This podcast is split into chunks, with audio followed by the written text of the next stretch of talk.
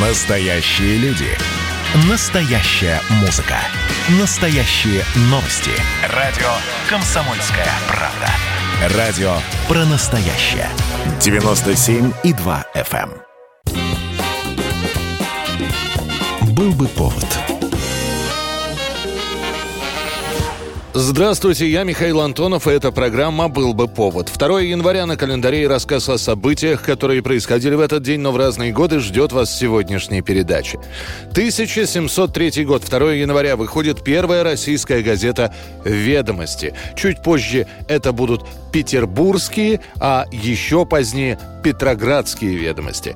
Печатать газету для массового потребления распорядился Петр I. Он видел, как при его отце Алексее Михайловиче в покоях распространялись специально рукописно изготовленные вести-куранты. Читали их бояре, да и сам государь. Но, попутешествовав по Европе Петр увидел европейские газеты и загорелся идеей привить чтение среди простых подданных.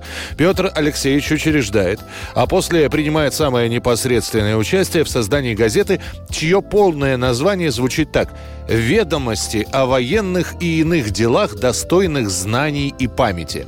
Первые семь лет ведомости печатают на церковнославянском языке. Чуть позже перейдут на более привычный гражданский стиль. Тираж газеты был небольшим, максимум 4000 экземпляров. Иногда отдельные выпуски печатались количеством всего в несколько сотен. Среди простого народа ведомости распространяются бесплатно. Для купечества, дворянства и церковных служителей для каждого установлена своя цена. Для кого-то деньга, а для кого-то всего полушка.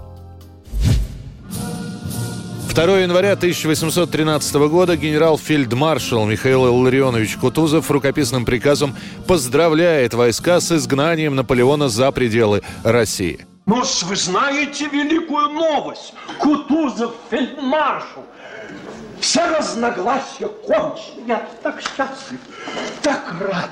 А пока солдатам перед строем оглашали текст поздравления, сам Кутузов пытается отговорить императора Александра I от начала иностранной кампании. По словам фельдмаршала, Наполеон, конечно, зло, но зло наказанное, и теперь посрамленный Бонапарт в Европе может служить хорошим противовесом тем же британцам, чьи аппетиты в отношении раздела территорий всем были хорошо известны. За спиной у Кутузова начинают шептаться, что, дескать, 67-летний командующий просто боится преследовать Наполеона. Что касается царя, то Александр I с Кутузовым не соглашается. Он хочет стать спасителем Европы, возглавлять Священный союз европейских монархов. Войскам же цель похода в чужие земли объясняется так – необходимо освободить находящихся под французским гнетом народы, даровать им свободу и независимость. В итоге Едва подсчитав убитых и раненых на своей территории после Отечественной войны, русская армия начала зарубежную кампанию, во время которой Кутузов скончается в прусской Силезии. 1977 год. На центральном телевидении начинается показ четырехсерийной версии «12 стульев» режиссера Марка Захарова. Что это значит? Это значит, что вы отсталый человек. Почему? Потому что, простите за пошлый вопрос, сколько у вас есть денег? Как, каких денег? Доллары и стерлинги не в счет. Сейчас меня интересуют только советские деньги, включая серебро и медь. Какая медь? У меня всего 35 рублей. И с этими деньгами вы собираетесь окупить все расходы по нашему предприятию?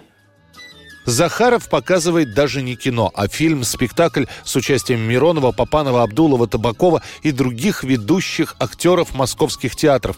Выбор Миронова на роль Остапа Бендера не случайен. Захаров совсем недавно возглавил Ленкому, а до этого был режиссером в театре сатиры. Именно поэтому на две главные роли он приглашает именно артистов этого театра. Однако и ленкомовцев не забыли. Абдулов играет инженера Щукина, Шанина, Элочку-людоедку, Скоробогатов дворника Тихона. Ну что, отец, невесты в вашем городе есть? Кому и кобыла невеста?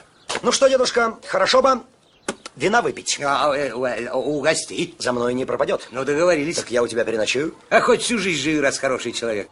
Снимают 12 стульев практически полностью в павильонах. Так проще и экономнее. В отличие от гайдаевского фильма, который появился пятью годами ранее, у Захарова не просто кино. У него музыкальный фильм. Музыку пишет Геннадий Гладков, тексты к песням придумывает Юлий Ким. Белеет мой парус тобой, одинокий, на фоне стальных кораблей. 1994 год на телеканале ТВ-6 Москва начинает выходить музыкальное ток-шоу программа «Акулы пера».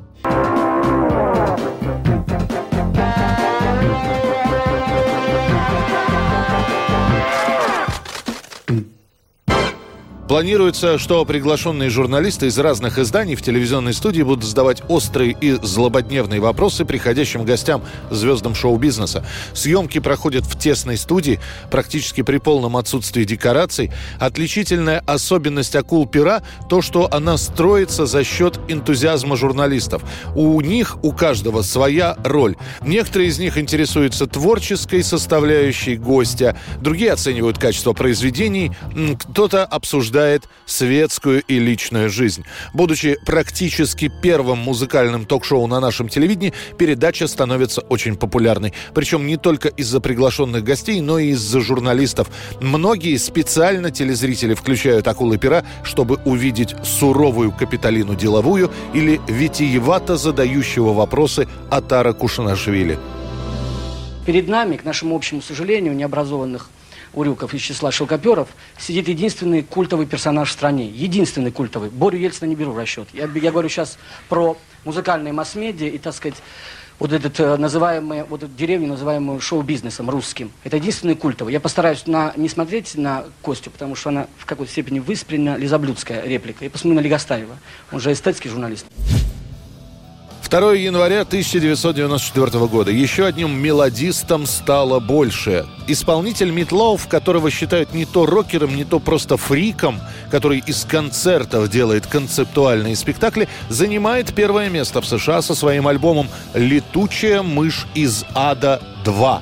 Несмотря на название, которое вполне подошло бы металлистам, альбом раскупают именно из-за спетых на надрыве баллад – это была программа «Был бы повод» и рассказ о событиях, которые происходили в этот день, 2 января, но в разные годы. Очередной выпуск завтра. В студии был Михаил Антонов. До встречи.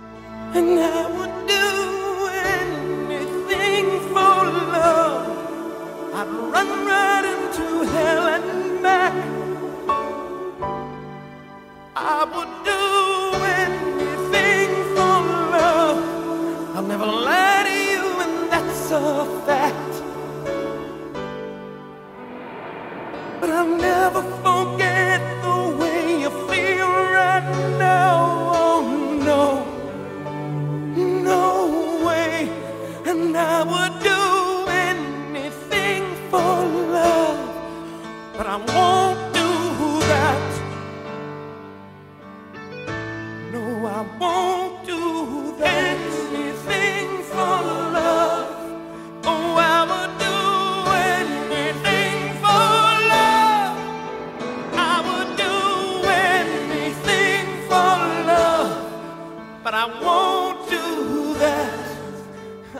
Был бы повод.